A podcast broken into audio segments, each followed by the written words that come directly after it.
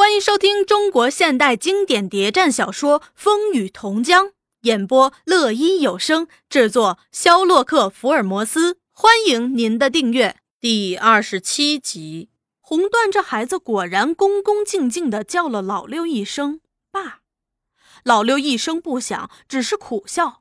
入夜，老六送走前来探问的亲戚邻居之后，便低声问于算：“孩子睡在哪儿啊？”预算忐忑不安的回答：“啊，他原和我一起睡的，现在你来，我已替他另外打铺了。”预算也知道，为这孩子的出处，在他们中将有一场严重的争执。也许他是决心和盘托出，他想，也许会因此而闹出一场惨剧。他已忍辱这许多年，现在正是深深气、吐吐冤屈的时候了，有什么好顾虑的？那老鬼从匆匆见了老六一面就不知去向，而红段却觉得这个刚从南阳回来的爸爸对他非常冷淡，整个家庭充满了暴风雨前的宁静。预算先进房，灯也不点，一个人呆呆地坐在床沿上，痛苦又不安。老六一个人在堂屋默默地抽着烟，心情同样痛苦复杂。从亲戚邻居那种心怀鬼胎、交头接耳的模样，他已猜出几分。预算对不起他，做了丢人的事儿。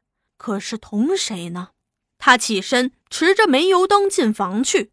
房内立刻洋溢着一片白光。预算一动不动地坐在床沿，眼瞪瞪地望着他。是恐惧、忧郁，又表现了他破釜沉舟的决心。老六放下油灯，顺手把房门扣上，走近他，把面孔只一板，双眼闪着愤怒，燃烧的火焰，怒声的问：“预算，这孩子是谁的？”预算把头低着，想起了在探望老六的邻居中，曾有一个叫秦志的知心姐妹，悄悄对他说。不是你的过失，不要怕，把该说的都对他说了。老六为人我了解，他不会怎样你的。老六见他不答话，更加气愤，一时兴起，更加相信他猜的不错，他偷人。张开大手揪住他的发髻，只一提，就把他从床沿上提起来，恨声地说：“为什么不说？到底你偷了谁？和谁生下这杂种？”预算一阵心酸，放声大哭：“ 不要打我，老六，不是我的过失。”老六抡起大拳：“不是你的过失，孩子怎么来的？”预算只是哭：“我没错，老六。”老六已是一拳打下，而他却勇敢地承受着，只哭叫：“老六，你听我说呀。”不是我有意做这丢人的事儿，对不起你，我不愿意，我拼死抵抗过，可是我是一个孤单女人，你又不在家，家里没人帮助我，邻居没一个听到，他逼我打我，把我手脚都捆起来，把我打昏，然后。才做那伤天害理的丑事儿，已经有多少年了呀，老六，我有冤无处伸，有话没人说，我忍辱的过着日子，养大了这孩子，指望有一天你回来，把心里的冤情对你诉说。现在你回来了，我没有隐瞒。我什么都告诉你，只要你知道了，我也死个清白。他在地上爬着，双手抱住他的腿，哭诉着，几乎是一字一泪。现在我把话说完了，你也明白了，要打就打吧，要杀就杀吧。说着，他松开手，跪倒在地，双手掩面。心安理得地等待着他的处分。老六也许会踢死他，也许会勒死他，他都准备容忍一切。但老六听完了他的哭诉，心却软了，泪水在他眼中转着。你说他，他又是谁？玉算咬牙切齿的哭道：“就是你那千刀万剐的爸！”老六不听有可，一听这话，浑身发滚，意外，这完全出乎他的意外。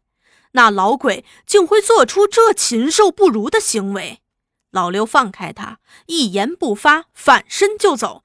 不知从什么时候起，那老鬼已偷偷溜回家，躲在那阴暗潮湿、鼠科一样的卧室，蒙头假睡。老六在盛怒下，一脚踢开房门，像老鹰抓小鸡似的，从床上把他提了起来。老鬼心里明白，却仍惺惺作态，假作正经道：“哎呀，到底出了什么事儿啊，老六？”老六早已左一记耳光，右一记耳光。老王八，你做的好事儿！老鬼挨了几记耳光，跌倒在地，爬起来还装傻。老六多喝了几杯，哎，醉了啊！老六趁他立脚未定，又是一拳。老王八，你做的好事儿！这一下，老鬼不再装傻了，他心想逃命要紧，拔腿就走。老六哪儿肯放过他，跟在他后头直撵。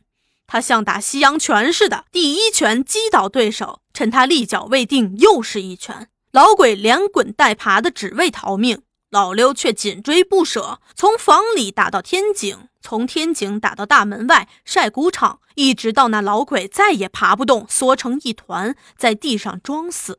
那一晚，老六没有回房睡觉，老鬼也不敢进门。红缎一见他面就发抖。从此，他变得心灰意乱，对什么人都不说话，内心痛苦，后悔不该回乡。他除了为生计奔跑外，就动手修整那破旧祖屋。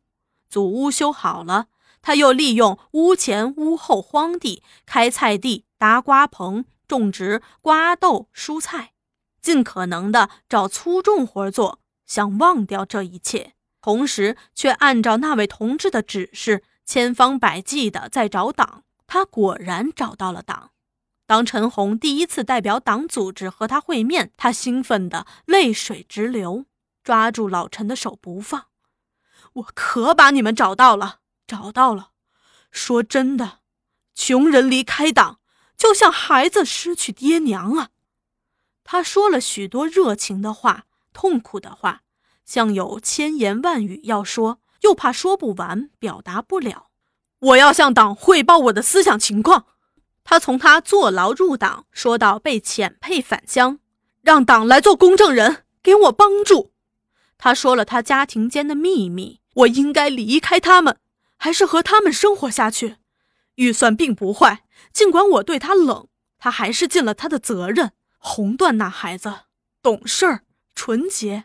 也很可爱，我也怕伤他的心。说着说着，他伤心的像个委屈的孩子，只是哭。陈红很受感动，对他印象也很好。他安慰他，鼓励他，对他处理这件复杂的家庭关系也做了善意批评，又帮他进行分析。他说：“你爸肯定不是好东西，他是渣渣，是废物。预算和红缎都是牺牲者，他们都没错。”都值得同情。你给那老废物一阵教训是必要的，对预算和红缎态度却不对。你应从社会根源去追究责任，而不该凭感情用事。问题还在这万恶社会。如果不是这社会存在着人吃人、人剥削人的制度，迫使你背井离乡，怎会有这家庭悲剧啊？应把这现实事例作为教训，加强革命精神、斗争意志。只有变革旧社会，改造旧社会，打倒旧社会，建立新社会，才能根本解决问题。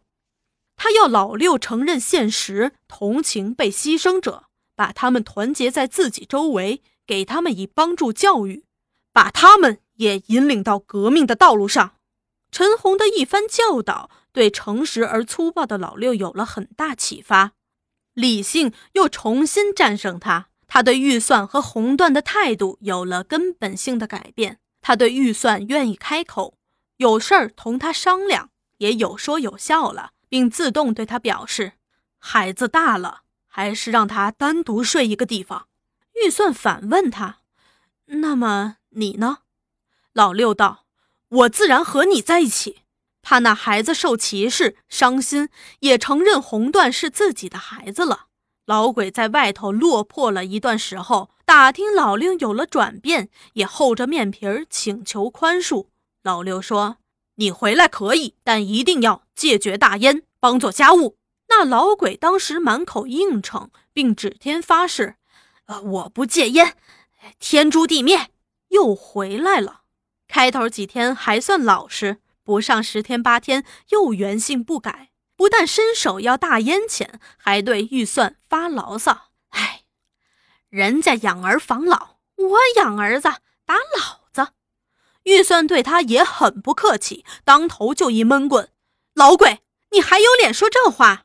人家当老子像个老子样，你当老子学禽兽。老六也不耐烦了，他对预算说：“哼，我家那只脱毛灰狗有客到。”还会叫两声通知主人下点狗粪当肥料，可这老鬼，哼，却也没有赶他，只当没这个人。这个家庭算又和和睦睦的过着了。